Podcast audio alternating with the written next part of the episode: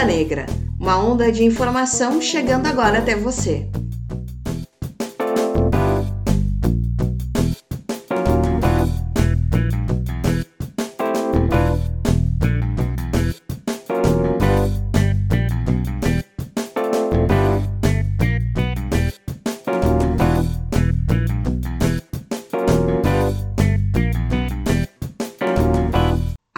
Alguns anos você passava por ela e mal notava sua presença, tamanha a familiaridade.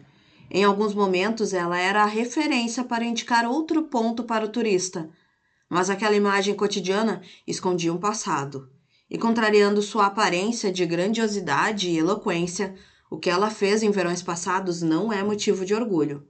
Estou falando delas, as estátuas, genocidas, racistas, mercadores de pessoas escravizadas esses são alguns feitos de alguns homens que foram glorificados por meio de materiais que, nas mãos de artistas, permitem a permanência de sua imagem na paisagem urbana. Mas suas glórias vêm sendo questionadas.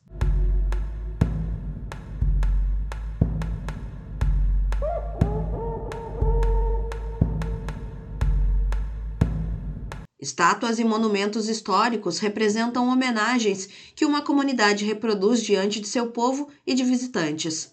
Para muitos, são recados importantes sobre um tempo. Enquanto o monumento é composto de uma estrutura e, portanto, costuma ocupar um espaço mais largo onde se instala, a estátua é mais centrada na reprodução dos traços e da maneira de ser idealizada de uma figura em questão.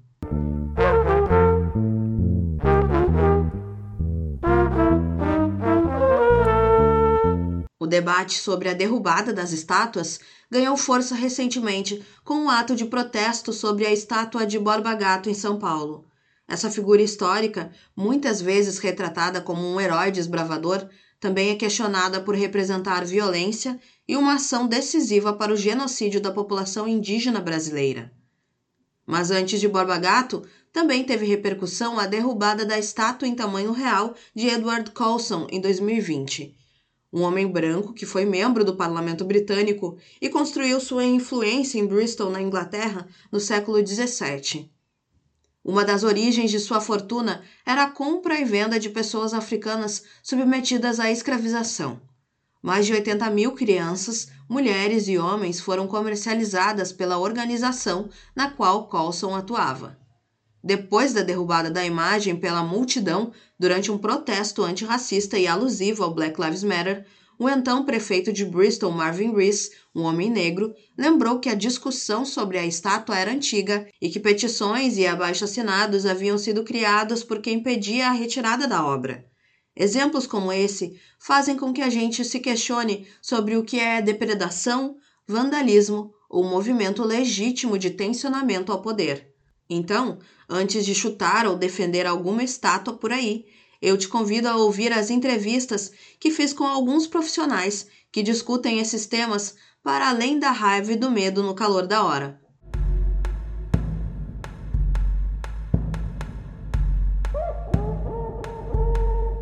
Para entender como a história da arte compreende esses movimentos de contestação, eu conversei com dois especialistas. A primeira é Renata Sampaio, artista, educadora e curadora. A gente ouve esse papo agora.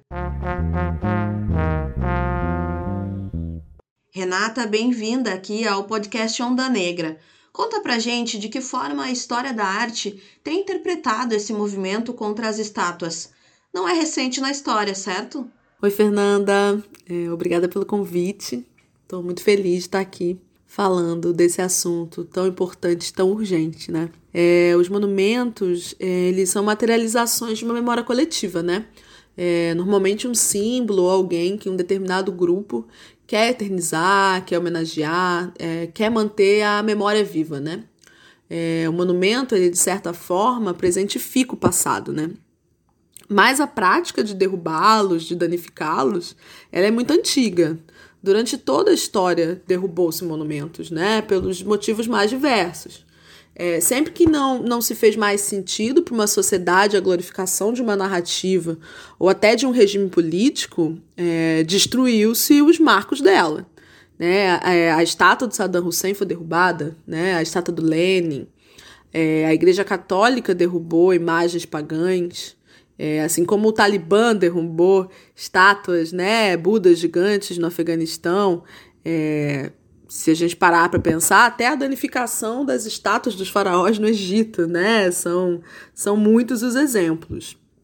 É, e o que, que a gente está vendo agora é um grupo de pessoas é, cujos seus antepassados foram oprimidos, escravizados, mortos, reivindicando é, não mais ter que conviver com a glorificação desse símbolo, né? É, eu acredito que não dá para te dizer exatamente uma resposta única de como a história da arte tem interpretado esse movimento, porque são muitas as correntes, né? Muitos os, os pensamentos, os pensadores, né? É, tem quem acha que devemos salvar o patrimônio, é, tem quem acha que esse não é exatamente o foco do momento, mas com certeza é algo que está sendo debatido nesse momento, né? Você avalia que a discussão sobre o racismo em instituições, inclusive museológicas, tem proximidade com essas ações de protesto em museus? É possível fazer algum paralelo com esses movimentos ou são linhas de ação distintas? A meu ver, sim. São, são duas faces de uma mesma moeda, né? Que diz respeito à criação e à disseminação de narrativas, principalmente de narrativas de outrificação de sujeitos, né? É, o museu ainda como esse arquivo colonial, onde tudo que foi roubado nas colonizações foi guardado, catalogado, é, colocado como posse mesmo, né? É, exposto no museu como se o museu fosse uma zona neutra, né? É, eu acho que é muito importante a gente tirar a arte desse lugar da neutralidade, né? É, a história da arte colaborou muito e por muitos anos é, com trauma colonial, né? São, são muitas imagens é, criadas e reproduzidas que alimentaram esse trauma. E só recentemente é que a gente tem entendido como ela pode e deve ajudar na cura desse trauma, né? E isso é incontornável. Como os artistas têm aproveitado esses embates e reflexões para sua produção? Você pode dar exemplos? Na arte contemporânea brasileira, é, a gente tem colocado fogo em algumas estátuas, assim, também. É um fogo concreto, mas um fogo simbólico, né? Mais simbólico do que concreto. Concreto porque de fato existe, tá ali, mas não um fogo que chegou a danificar monumentos, né? Mas mais um, um fogo nesse lugar desse símbolo, né? De transmutação um fogo que mostra né, essa imagem insurgente, transformadora, esse descontentamento com esses marcos, né? E uma vontade de, de, de refazer a história, né? É, no Rio de Janeiro, em 2020, o Jambê criou uma obra chamada De Volta, em que ele chamou outros artistas e coletivamente desenharam um círculo, né, com roupas ao redor da estátua do Dom Pedro I e colocaram fogo, né. É, a estátua do Dom Pedro I ela fica localizada na Praça Tiradentes, que era um lugar onde existia um pelourinho, né, o pelourinho do Polé. Então, também, né, o fogo como esse esse marcando, né, esse território o Elo Sanvoy em 2020 também. Ele é um artista goiano, né? Mas ele fez um, um trabalho em São Paulo chamado Refazendo Mitos, é, em que ele incendiava também, né, temporariamente, o monumento do Ayanguera, que foi um bandeirante muito atuante ali na região de Goiás, né. É, e eu lembro também do ano passado, teve uma, uma ação muito bonita chamada Vozes contra o Racismo, que, que juntou muitos artistas né, é, com obras é, espalhadas por locais públicos né, de São Paulo. E um desses trabalhos que me chamou bastante atenção foi um trabalho do Denilson Baniwa, que é um artista indígena, né, e que ele projetou imagens uh, do povo Baniwa é, no Monumento dos Bandeirantes, né, também nesse, nesse lugar de, de, de mudança, né, de, de paradigma, né. Mas acho que é interessante também a gente olhar até mesmo para a cultura pop, né? Tem uma, uma pensadora que eu gosto muito, que é a Ike Lospina, e ela vai denominar, assim, é, essa vontade, né, essa fantasia de assaltar o museu, né? Pensando que alguns filmes como Pantera Negra, é, a série Pose e a própria Beyoncé, né, é, no Louvre, vão imageticamente nessas ficções, nessas narrativas é, audiovisuais, vão pegar de volta aquilo que pertencia a seus antepassados, né? É, vão ostentar é, esse roubo, né? Vão, vão mostrar que, que elas agora chegam e, e conseguem comprar esses lugares e conseguem ocupar esses lugares e, e criar novas referências, né? Novos imaginários a partir do roubo do roubo, né?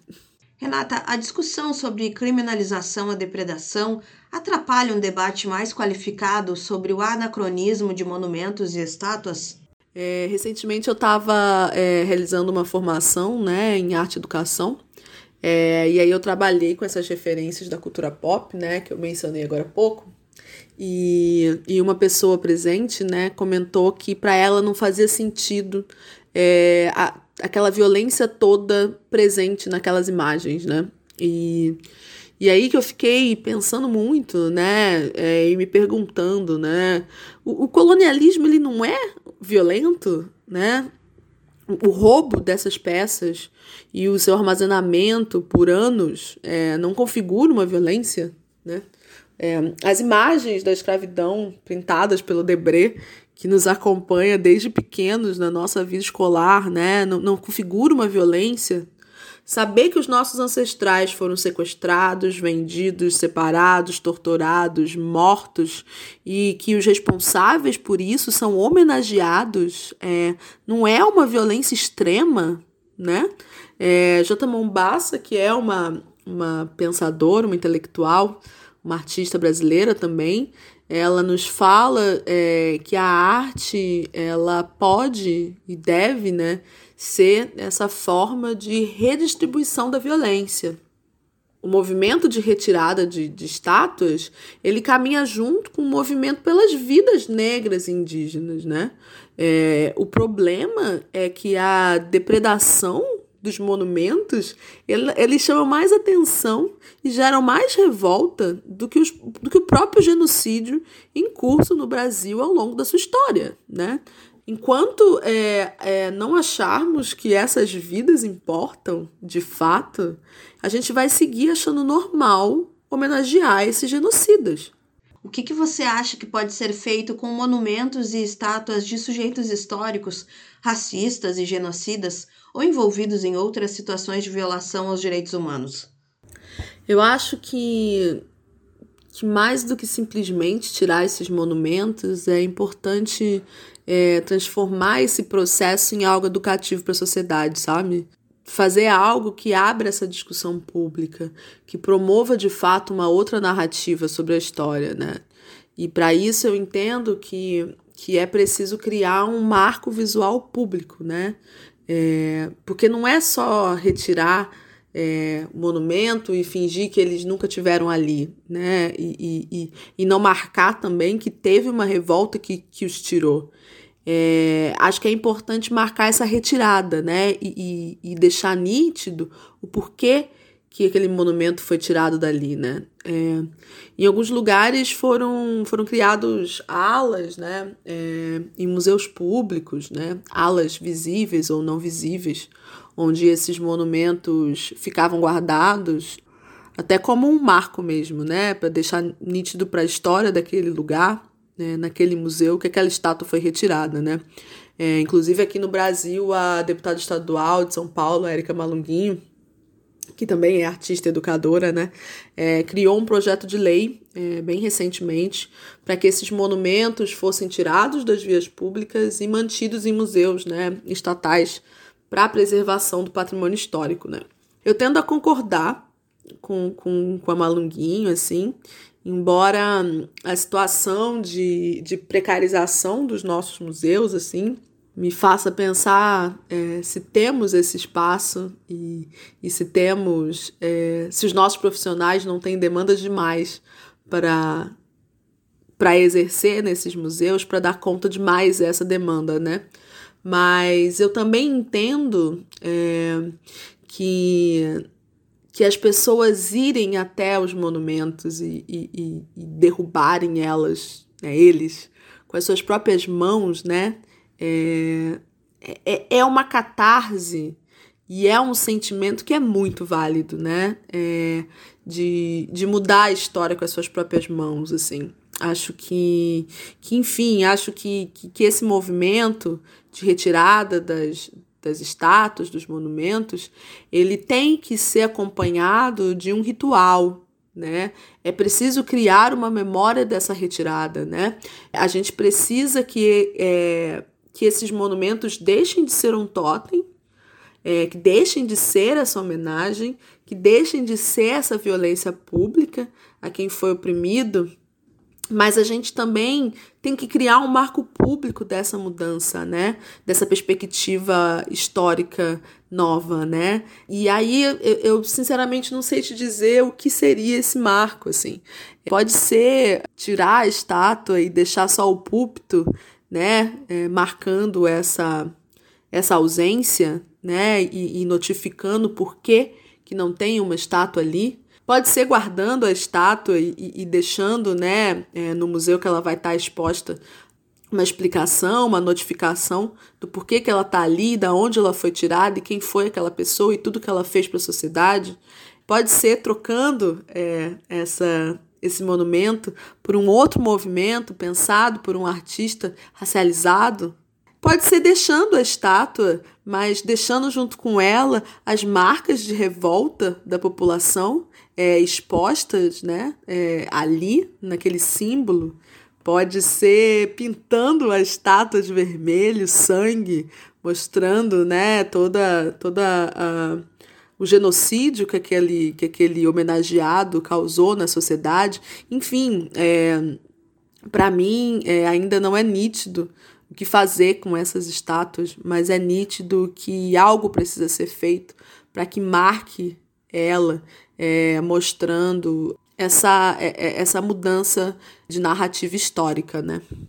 Por fim, Renata, que heroínas e heróis negros você acha que mereciam estátuas ou monumentos? Nossa, são tantos os heróis e heroínas negras que eu gostaria de ver é, representados né, em monumentos pela cidade. É, que é até difícil conseguir citar algum assim. É, são tantos artistas, tantos intelectuais, tantos ativistas, né, que são tão importantes para nossa história e que merecem é, ser serem homenageados, né, terem sua sua memória viva, né, em, em via pública. Mas pensando assim, rápido, Acho que, mais do que alguém específico, me vem muito à mente um monumento ao quilombo. É, não um, um quilombo específico, mas a, o quilombo enquanto instituição, sabe?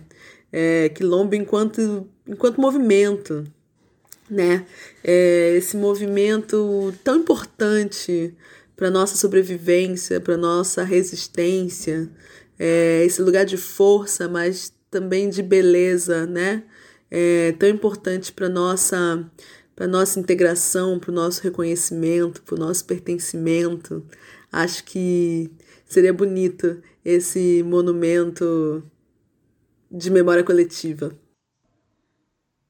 Eu conversei ainda com o professor da UERGS, Igor Simões, que também é curador, e ele comentou como as fronteiras entre arte e política estão dissolvidas, trazendo muitos desafios para pensarmos sobre os embates entre o passado e o contemporâneo.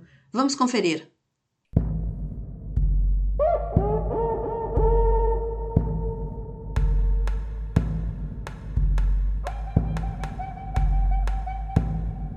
Bem-vindo, Igor. Explica pra gente que perguntas todo esse debate público sobre monumentos e estátuas com um passado genocida, racista, de diversas violações aos direitos humanos traz especificamente para a história da arte.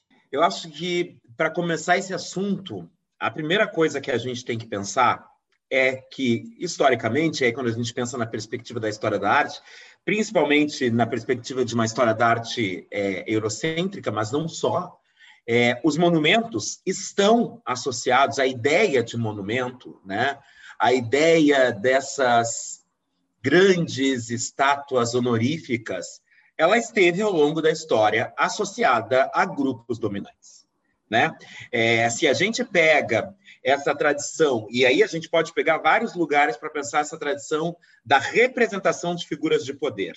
Agora, se a gente pegar ali do lugar mais básico, que é a tradição romana, por exemplo, a estatuária romana é e sempre foi uma celebração dessas figuras de poder masculinas e baseadas nos processos de, domina de dominação, tanto das gentes quanto territoriais, e ainda mais dessas duas questões juntas. Então, é, dentro da perspectiva da história da arte, eu acho que a primeira questão que surge é questionar a própria ideia de monumento. Porque a, está no cerne do conceito de monumento, está na, na genealogia dessa ideia de monumento, a perspectiva de fixar na memória coletiva uma, uma, um conjunto de valores que é determinado por um pequeno grupo. E esse conjunto de valores determinado por esse pequeno grupo acaba sendo projetado sobre o que a gente chamaria aqui de uma maioria. E aí a gente tem que pensar em todas essas perspectivas, né? Da mesma maneira que a nossa ideia é, é, de democracia, por exemplo, simula uma ideia de representatividade, de representação de todos, quando na verdade ela está muito mais historicamente assentada na vontade de alguns pequenos grupos, o mesmo acontece com esses monumentos. É a vontade de alguns grupos que se projeta sobre a maioria. E aí eu acho que a gente tem dois caminhos. O primeiro caminho é pensar se nos serve a ideia de monumento, né? Mas quando a gente pensa dentro da perspectiva da história da arte, a gente fala desse tipo de monumento. E nós não estamos falando disso, eu citei aqui o exemplo de Roma, mas nós não estamos falando só de exemplos eurocêntricos, né? Em alguns países do continente africano, em alguns lugares do continente africano, a gente também vai achar esse tipo de representação, com outros materiais, em outras escalas, mas esse tipo de representação vai ser constante. Né? Quando a gente pega, por exemplo, a experiência da cultura moche aqui na América Latina, é, a gente tem acesso a um conjunto de representações que é lida na perspectiva de representações de figuras de poder central. Então, não é recorrente a ideia de monumento associado a uma maioria. E não é comum, não é recorrente uma ideia de monumento associado a uma minoria é, é, subjugada. Né? Agora, essas são noções canônicas de monumento. E aí eu acho que a pergunta que isso abre para a gente hoje é: qual é o nosso lugar? O nosso lugar é o de constituir outros monumentos ou de constituir antimonumentos partindo da perspectiva de tudo que está associado à ideia de monumento. Né? A nossa perspectiva será a de pressionar por outros monumentos. Nessa discussão do Borba Gato, eu vi, ah, vamos trocar a estátua do Borba Gato pela estátua da Teresa de Benguela. Será? Não sei, eu não estou afirmando nem que sim, nem que não. Eu acho que isso nos coloca diante de uma encruzilhada, que é a, o nosso caminho será o lugar da construção de outros monumentos, será o enfrentamento à ideia de monumento, nesse sentido que eu falei agora há pouco, em tudo que ele representa, entende? Será a busca por antimonumentos. Eu acho que isso é uma perspectiva. Por outro lado, pensando nesse caso específico do Borba Gato, eu entendo ou tenho buscado entender e as informações são as mais diversas, né? As leituras de pessoas das mais diferentes áreas sobre essa, essa, essa, esse, esse acontecimento, né? São as mais variadas possíveis, mas eu tenho tendido a entender o, esse fogo que arde sobre essa escultura do Borba Gato, não com a destruição de monumento, mas como a assunção de um monumento do nosso tempo. E eu quero dizer isso é, me referindo a própria presença do fogo sobre essa escultura. Entende? É, se a gente pensar em termos artísticos, é uma ação, é uma ação que fala muito da iminência entre arte e política, né? onde não só a intencionalidade artística determina o que vai pertencer ao campo estético, é uma ação de forte força estética, né? é algo da ordem da efemeridade, é algo que fala sobre uma sociedade ou sobre uma uma sociedade construída a partir de diferentes forças de insurgência, de grupos que foram que se tentou silenciar ao longo dos mais diferentes processos. Então acho que esse também é um caminho. Entender esse fogo que queima sobre a escultura do Borba Gato como o próprio monumento do nosso tempo. Entende? Eu acho que o fogo sobre a escultura do Gato ele é muito mais um monumento que nos serve do que, por exemplo, a construção de um outro monumento representando uma figura negra ou indígena. Entende? Eu acho que o, é, é o acontecimento, né? no sentido, embora eu não seja um estudioso de Foucault, não é possível passar por cima dele, né? Então, assim, o acontecimento em termos Foucaultianos como isso que rompe, entende? Como isso que se coloca sem nenhum tipo de é, é, referência anterior, mas que simplesmente se impõe. Eu acho que o acontecimento do fogo sobre essa escultura é, é, é o monumento possível para o nosso tempo e para as é, disputas que marcam a nossa ideia de, do que é contemporâneo caso esse termo ainda seja adequado. Igor, é, tu faz parte de, é, de, um grupo de especialistas né, que tem é, feito um, um, enfrentamento teórico é, com relação a todo esse processo, né, não só de invisibilização, mas também silenciamento é, de uma arte negra, não só negra, né, mas é, uma arte não branca, né, e, uhum. é, nesse sentido, pensando essa articulação que especialistas como tu e artistas fazem no espaço do museu, né, que é aquele que muitas vezes a gente, né, o, o senso comum entende como o espaço da arte, né, a gente sabe que isso já está uhum. bem mais expandido, mas muitas vezes se entende esse espaço, a gente sabe que é um espaço de poder. É, tu vê uma, uma ligação é, entre essas discussões que vocês é, vêm fazendo é, e essas ações é, dos grupos que são considerados mais políticos e menos artistas, que eu acho que é um pouco com relação ao que tu vinha falando, né? Para ti são. É, porque muitas vezes a gente vê essa discussão caindo na criminalização, né? É, uhum. E não tanto pensando como sendo grupos articulados com o que a arte e os especialistas têm proposto. Dá para ver uma ligação maior entre esses movimentos? Com certeza, é, eu acho que sim. Acho que os caminhos são os mais variados. Entenda-se que eu não estou aqui defendendo que se ponha fogo em museus, tá? É, eu sou um profissional que tem uma trajetória associada a essa instituição, associada ao museu. Agora, sem dúvida alguma, tem duas questões aí que são bem complexas. A primeira é que eu acho que nós estamos chegando, ou temos chegado, e aqui eu estou pensando no trabalho de artistas como a J. Mombassa, por exemplo, e, e as suas ações, mas também os seus escritos, ações, já que eles não podem ser não, não há como pensá-lo separadamente.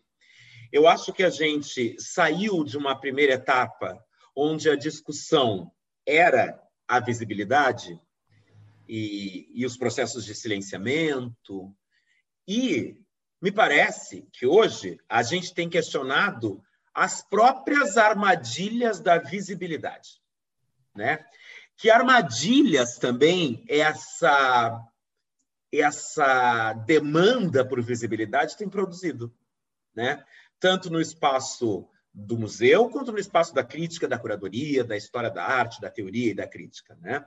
Então eu acho que nesse sentido, ações como essa, elas nos colocam diante de disso que é, é indomável, que é insubmisso ao enquadramento institucional, ainda o é entende? Ações como as ações desse grupo, elas não podem ser pensadas só no campo da arte ou só no campo do ativismo.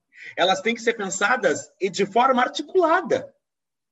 Não negando que há uma dimensão estética, é, é, é, artística, de ação importante quando isso acontece, ao mesmo tempo que parte dessa ação artística está diretamente informado por grupos que foram se organizando não agora, mas que são resultado de décadas, quase séculos de resistência. E nesse sentido, a gente chega num segundo ponto, que eu acho que é essa ideia de que o trabalho que artistas e, e, e, e teóricos que discutem essa arte não branco-brasileira, como eu tenho chamado, eu acho que ele também é um trabalho que também vem muito assentado, não apenas naquilo que se torna visível durante uma exposição ou num texto escrito, mas por esse trabalho de grupos organizados que nos antecedem e que permitiram os processos de resistência que nós chegamos, que, que nos traz até aqui. Né? Aí eu fico pensando, ações, é, só para dar um exemplo, onde esses de um exemplo mais conhecido, onde esses limites são completamente borrados, ações como, por exemplo, o grupo o Frente 13 de Fevereiro. Uma bandeira que se desenrola numa é, arquibancada de um estádio que pergunta que questiona as ideias de racismo, que questiona as, as ideias de classe, de raça. E aí, onde é que a gente vai colocar isso? A gente vai colocar só no campo estético? A gente vai colocar só no campo político? Não, essas ações são da ordem da complexidade. E isso também informa uma noção que eu não sei se é de arte contemporânea, mas uma noção contemporânea de arte. Há uma total vizinhança, na melhor, na pior das hipóteses, há, no mínimo, uma vizinhança entre um conjunto de ações e pensamentos que leva a ações como a do Borba Gato, quanto os enfrentamentos que têm se dado dentro das molduras institucionais, como os trabalhos que alguns desses artistas, críticos e curadores. Isso para não falar, por exemplo, em espaços como a Parelha Luzia, em São Paulo, que articulam todas essas dimensões. Né? É um espaço de arte, é um espaço só político, uma vez que a principal figura né, é, é deputada, é, é, não cabe em um desses lugares. Entende? Eles vão estar necessariamente imbuídos. E se isso não é o mais próximo que a gente pode chegar de uma ideia de vida contemporânea, então eu não sei o que é isso que a gente chama de contemporâneo.